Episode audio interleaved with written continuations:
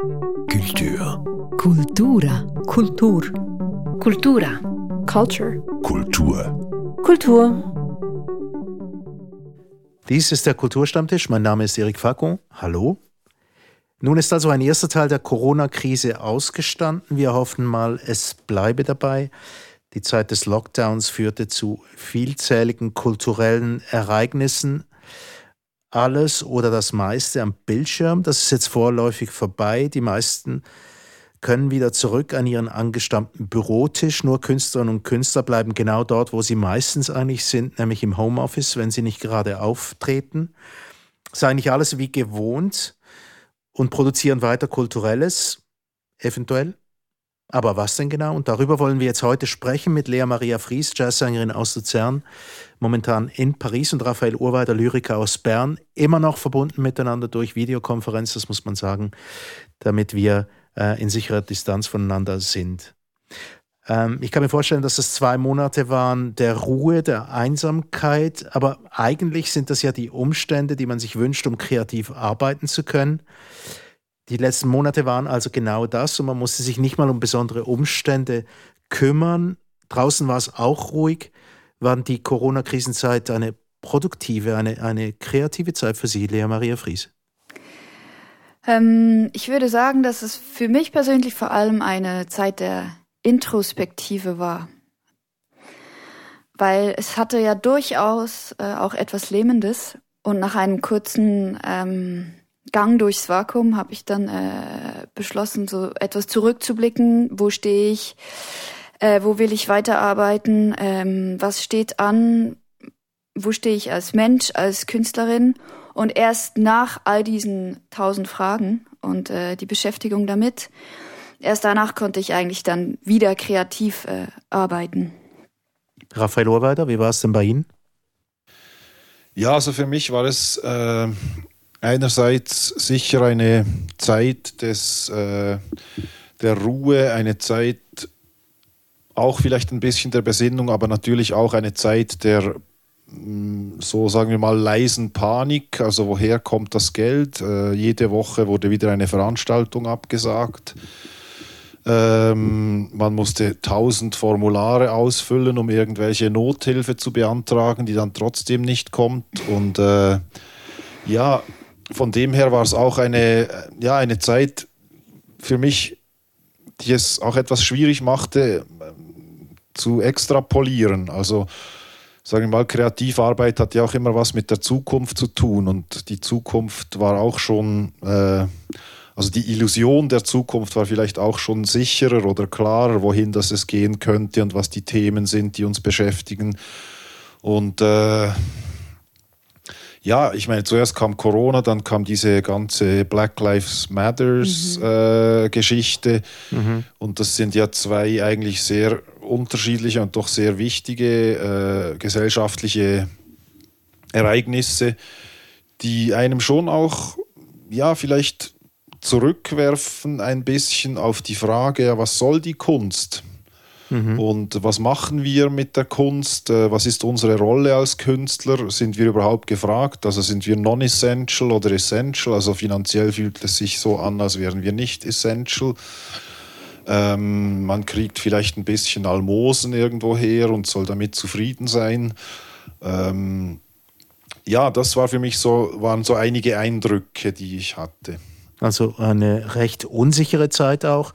Wenn Sie nichts dagegen haben, dieses äh, das Thema des Wertes der Kultur würde ich ähm, gerne mal vertagen, vielleicht sogar auf eine eigene Sendung, auch im Zusammenhang mit Black Lives Matter, weil das ja immerhin auch ein großer und ein wichtiger Aspekt davon ist. Aber Sie haben das Stichwort Panik mhm. auch vor Unsicherheit verwendet. Jetzt, Lea Maria Fries, haben Sie das auch empfunden? Ja, ich glaube, ich habe das so ein bisschen zusammenfassend gesagt, ähm, wenn ich, als ich sagte Vakuum. Mhm. Ähm, das ist natürlich auch, ich hätte viele Konzerte gespielt, viele Festivals. Ich hätte eine Platte rausgebracht. ähm, das wurde alles vertagt, äh, verschoben, zum Teil, zum Teil auch nicht. Die finanzielle Situation ganz klar äh, beängstigend, ähm, vor allem auch auf die Zukunft hin, wie wird die Kulturlandschaft überhaupt aussehen? Ich meine, ich mache, ich spiele oft in Kleinclubs, überleben die das überhaupt? Also das alles zusammengefasst schon auch in diesem Begriff des Vakuums, ähm, das erstmal überwunden werden musste für mich, bevor ich überhaupt irgendwie wieder ähm, mhm.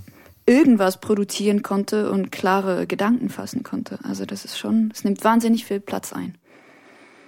Also Sie sprechen von einer Lähmung quasi, beide von Ihnen, auch Sie, Raphael Urweiter. Also es klingt jetzt gerade so an, als wär, wären die Umstände quasi wie, zwar eigentlich ideal, aber man weiß, dieses Mal ist es eben anders. Man hat nicht nur Ruhe, sondern es ist gleichzeitig auch Unruhe im System. Ja, also ich hatte eigentlich für grundsätzliche Gedanken fand ich es schon sehr äh, ähm, spannend, auch also in die Stadt zu gehen und zu sehen, die Stadt ist menschenleer oder Menschen zu beobachten, die, die sich in der Stadt mit Distanz zwar äh, physisch unterhalten, aber eben mal das Mobiltelefon nicht immer in der Hand haben, weil sie es sonst immer in der Hand haben, wenn sie nicht einander sehen. Also es gab schon schöne Momente und auch, ja, auch die grundsätzliche Überlegung, wie viel Konsum brauchen wir, damit wir glücklich sind und äh, was ist eben essentiell, mhm. brauchen wir wirklich äh, so viele Dinge, die wir zu Hause rumstehen haben oder stehen die nur rum, weil wir nie zu Hause sind. Also es gab, es war auch eine Zeit des Loslassens und des Loswerdens von Dingen. Und äh, ja, solche Dinge fand ich natürlich schon auch eben gut und andererseits konnte ich mich schon auch natürlich mit Lesen beschäftigen, äh, weil die Vergangenheit ist immer noch ungefähr gleich, nicht? Äh, also lesen oder äh, nachforschen. Ich habe äh, Verwandte besucht und die interviewt, also aus Distanz oder über Zoom oder so. Und ähm, solche Sachen sind natürlich schon, ja, war, waren schöne Eindrücke und auch hatten so ein Gefühl von einem singulären Moment. Also wir erleben Geschichte nicht, mhm. die uns persönlich betrifft. Und das fand ich schon auch äh, bedenkenswert. Ja. Das will aber heißen, die Periode des, des Lockdowns, obwohl man das hm, so gemeinhin auch als eine Art kontemplative Zeit angucken könnte, das hat jetzt ähm, kreativ nicht gerade gefruchtet, aber es kann noch sein. Wollen wir mal einfach prospektiv ein bisschen in, in die Zukunft gucken? Haben Sie denn das Gefühl, diese, diese Zeit wird ähm, irgendwelche Früchte tragen, auch inhaltlicher Natur, Raphael Urweiler?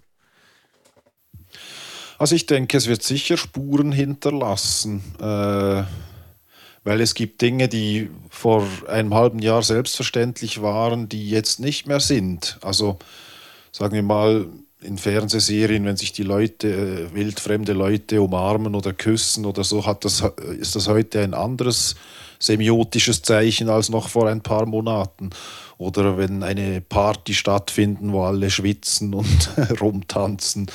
Äh, und ich denke schon, dass es, also es wird sicher sich niederschlagen, also auch eben nicht nur praktisch, sondern auch theoretisch in der, in der Kunst. Also was macht die Isolation mit uns? Wer kann es sich überhaupt leisten, sich zu isolieren? Äh, ähm, was, was ist mit einem Virus, der uns eben der den News Cycle irgendwie überschreitet und dann einfach nicht weggeht, wenn wir schon lange genug von ihm haben und so. Also solche, solche Dinge sind sicher, werden sicher einfließen oder auch eben die Macht des, die Macht der, des, des ganz Kleinen so und, und die Fragilität des, des globalen Systems. Also ich meine, der Coronavirus hat die Weltwirtschaft stillgelegt und das hätte man sich vor, äh, ja, vor kurzer Zeit nicht erträumt, dass das überhaupt möglich ist, dass die Weltwirtschaft plötzlich stillsteht.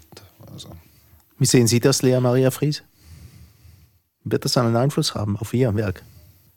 Auf jeden Fall. Ähm, es geht ja gar nicht anders. Also wir, wir, zum Beispiel ich hier in Paris, ich habe einen sehr, sehr harten Lockdown äh, erlebt, also mit einer Stunde Ausgang pro Tag.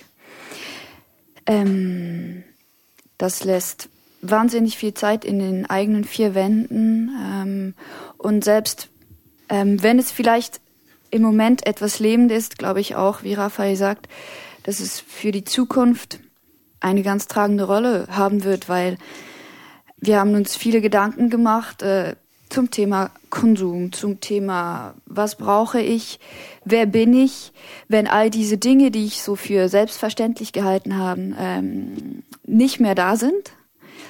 Was brauche ich wirklich? Ähm, ich finde es auch ganz spannend im sozialen Bereich, äh, wen habe ich noch angerufen, zu wem habe ich den Kontakt nicht mehr so eng gesucht. Äh, das schlägt sich jetzt, ich, ich fange an zu fühlen, dass sich das überall so niederschlägt ganz in meinem privaten Bereich und dann natürlich auch ähm, als Künstlerin. All diese Fragen, die werden sich äh, weiterentwickeln zu, die werden sich irgendwo hinmorphen und zu etwas äh, werden.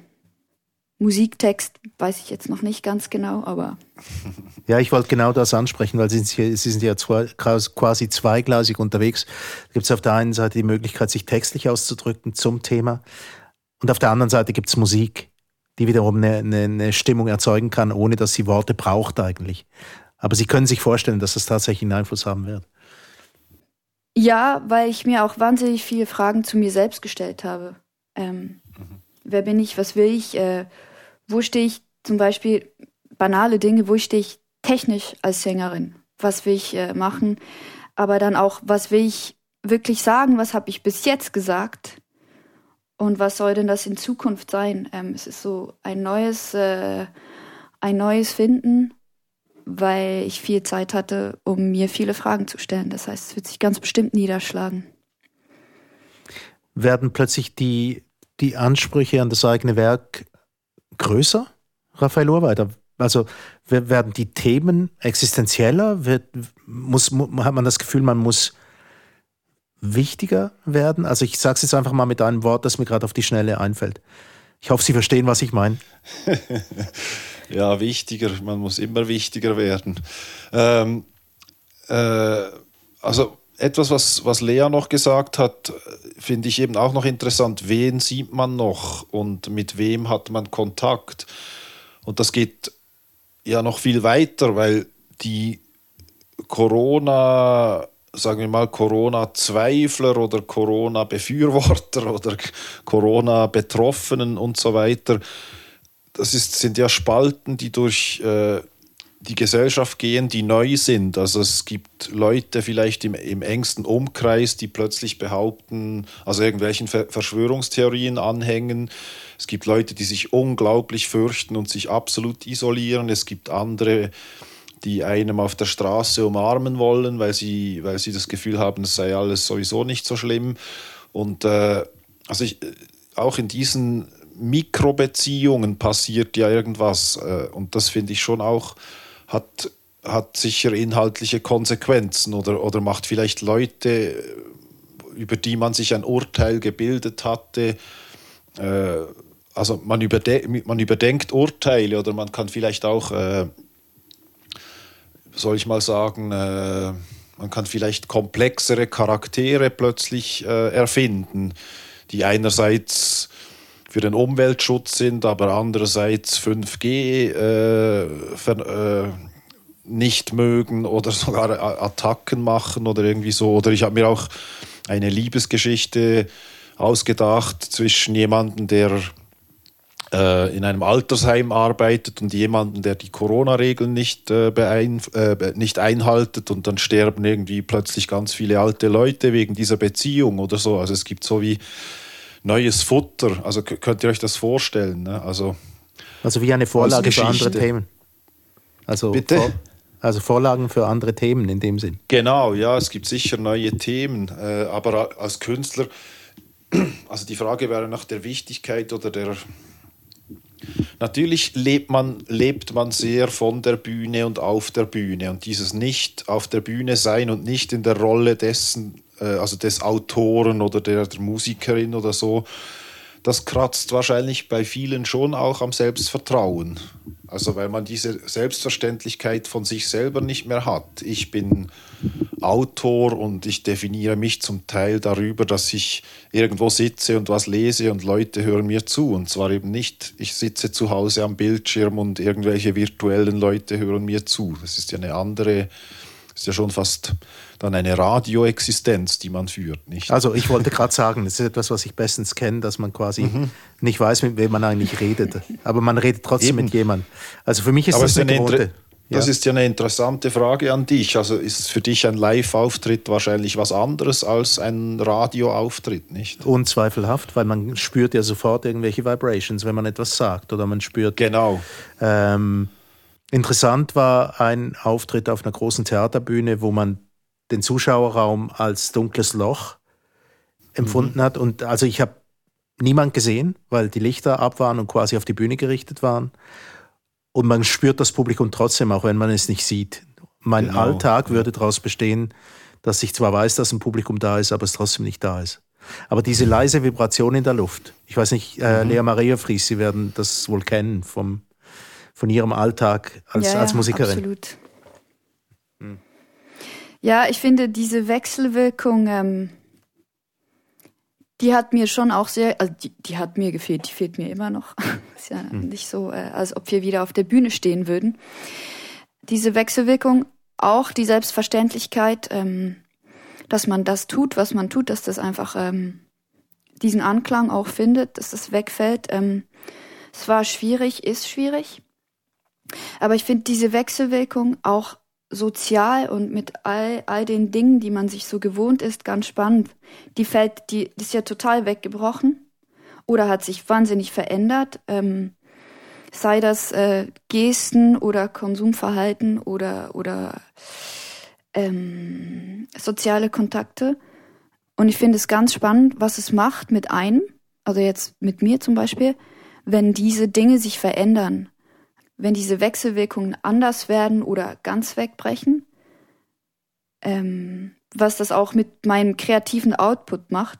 Ich bin zum Beispiel jemand, der sehr stark äh, mit der Natur verbunden ist, war hier in Paris eingesperrt.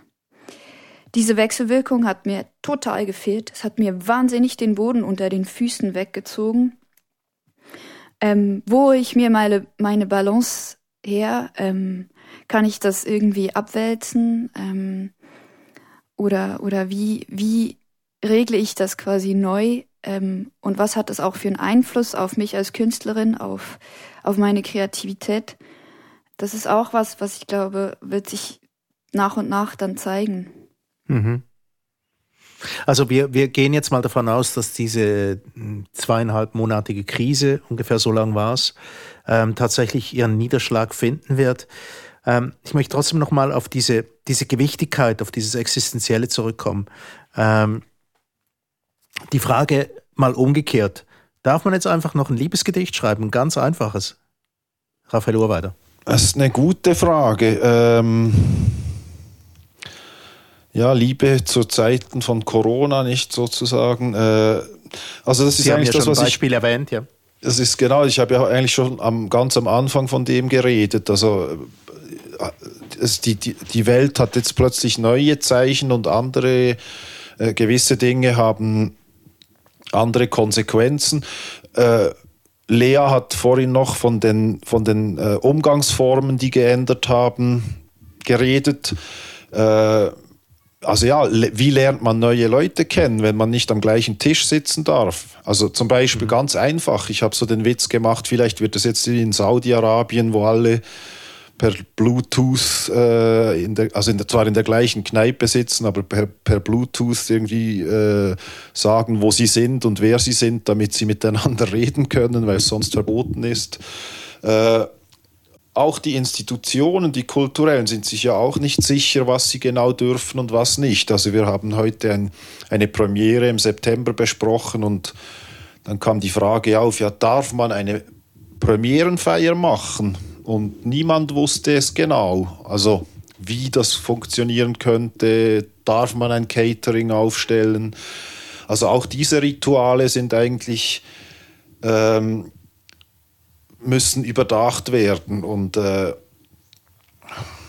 aber ich bin natürlich schon der Meinung, man darf immer Liebesgedichte schreiben in jeder Situation. Es wurden auch in den schlimmsten äh, Lagern Liebesgedichte geschrieben und, und schö äh, schöne Lieder. Und äh, ich glaube nicht, dass, dass, dass die Kunst irgendwo ein Verbot haben sollte. Ich glaube einfach, dass die Zeichensysteme geändert haben und man sich bewusst werden muss oder sein wenn man etwas macht, äh, dass es nicht, das, nicht mehr ganz dasselbe ist. Also das mhm. gilt ja aber auch für andere Dinge. Also eben, das gilt auch für eine andere Diskussion wie über Black Lives Matter oder so. Also mhm.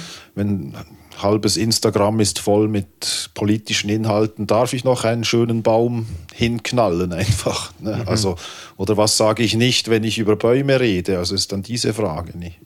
Oder vielleicht ist es auch schlicht und einfach, also man darf das ja nicht vergessen, es hat auch einen Moment, wo man sagen muss, ist mal gut, dass man zwischendurch wie ein, ein, ein Atemzug etwas anderes haben darf.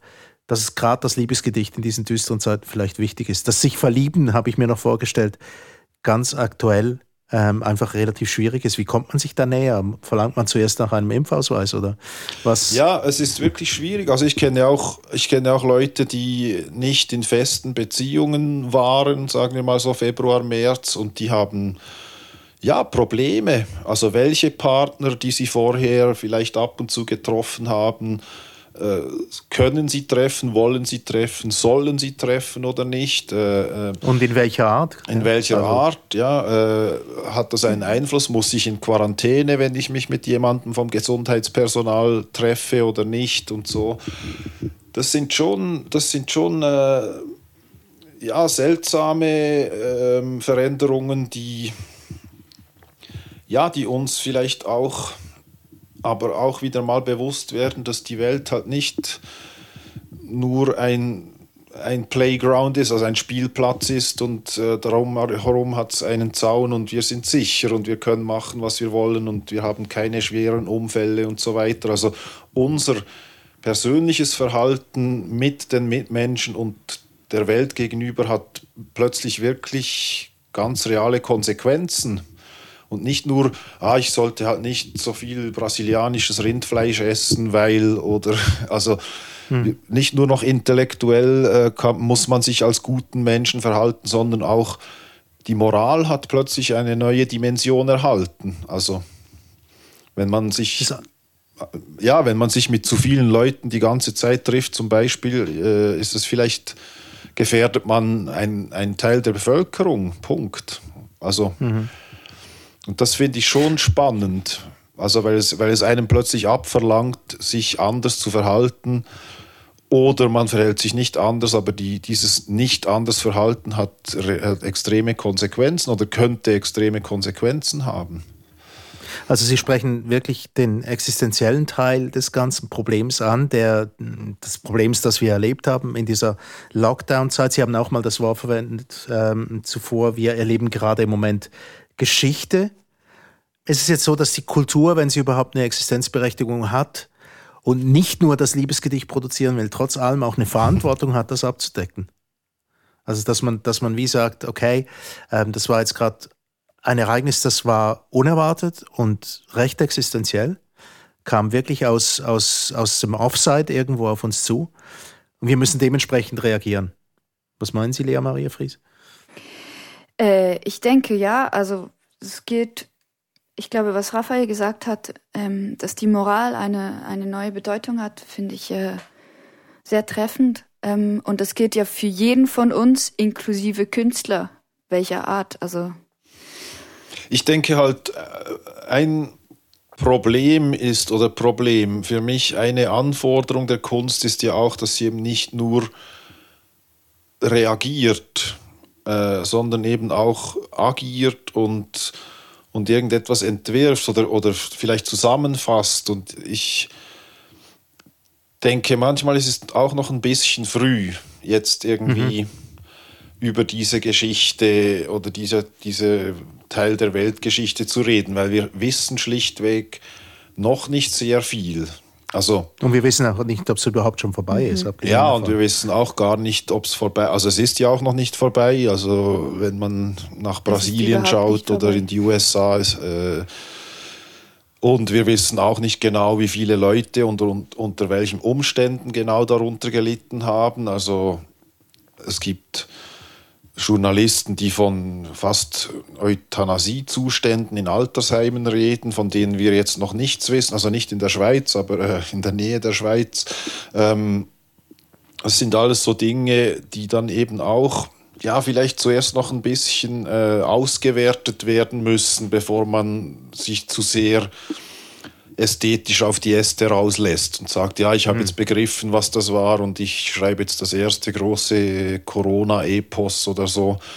Ich denke, äh, ja, ich finde es viel spannender, so wie wir jetzt darüber reden, was macht es mit uns, was macht es mit uns gefühlsmäßig und so weiter. Und da kann man gut äh, sich darüber unterhalten, aber was hat es für eine Bedeutung, wissen wir wahrscheinlich noch nicht. Also Vielleicht wissen Sie es in zehn Jahren dann mal. Kann sein, ähm, ja. ja. ja ähm, je nachdem, ob es dann vorbei ist.